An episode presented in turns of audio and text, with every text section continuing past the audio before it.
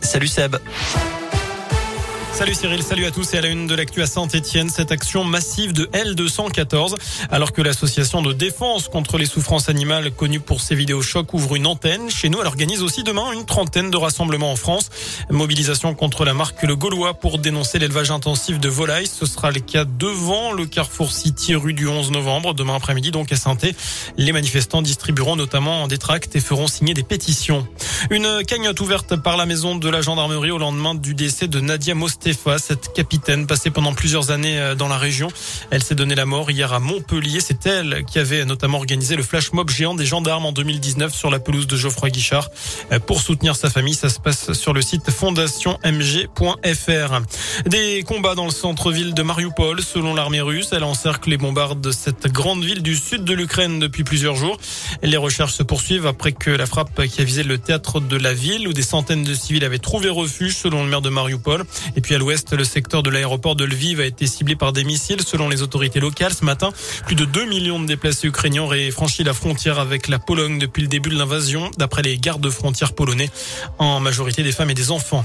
Un entretien entre les présidents américains et chinois est prévu aujourd'hui, la Chine n'ayant pas condamné fermement l'invasion russe. Joe Biden voudrait adresser une mise en garde à son homologue chinois contre tout soutien à Moscou. Biden a qualifié Poutine hier de dictateur.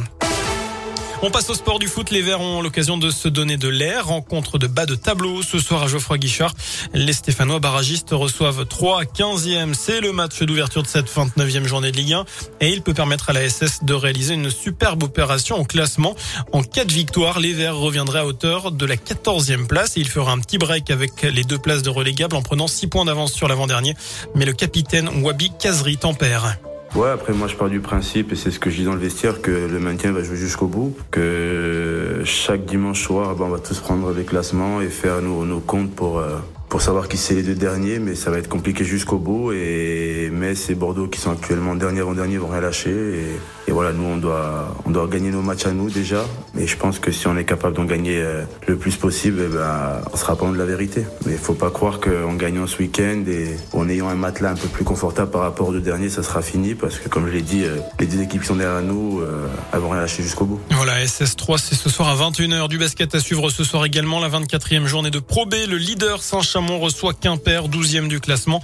Ce sera à 20h à la Halle Bouloche. Enfin, ce rendez-vous à ne pas rater. Le rallye du pays du Gier fait son retour aujourd'hui et demain. C'est la 32e édition avec des spéciales dès ce soir. Ce sera notamment autour de Génilac, de Doisieux, de Terre-Noire ou de Longe.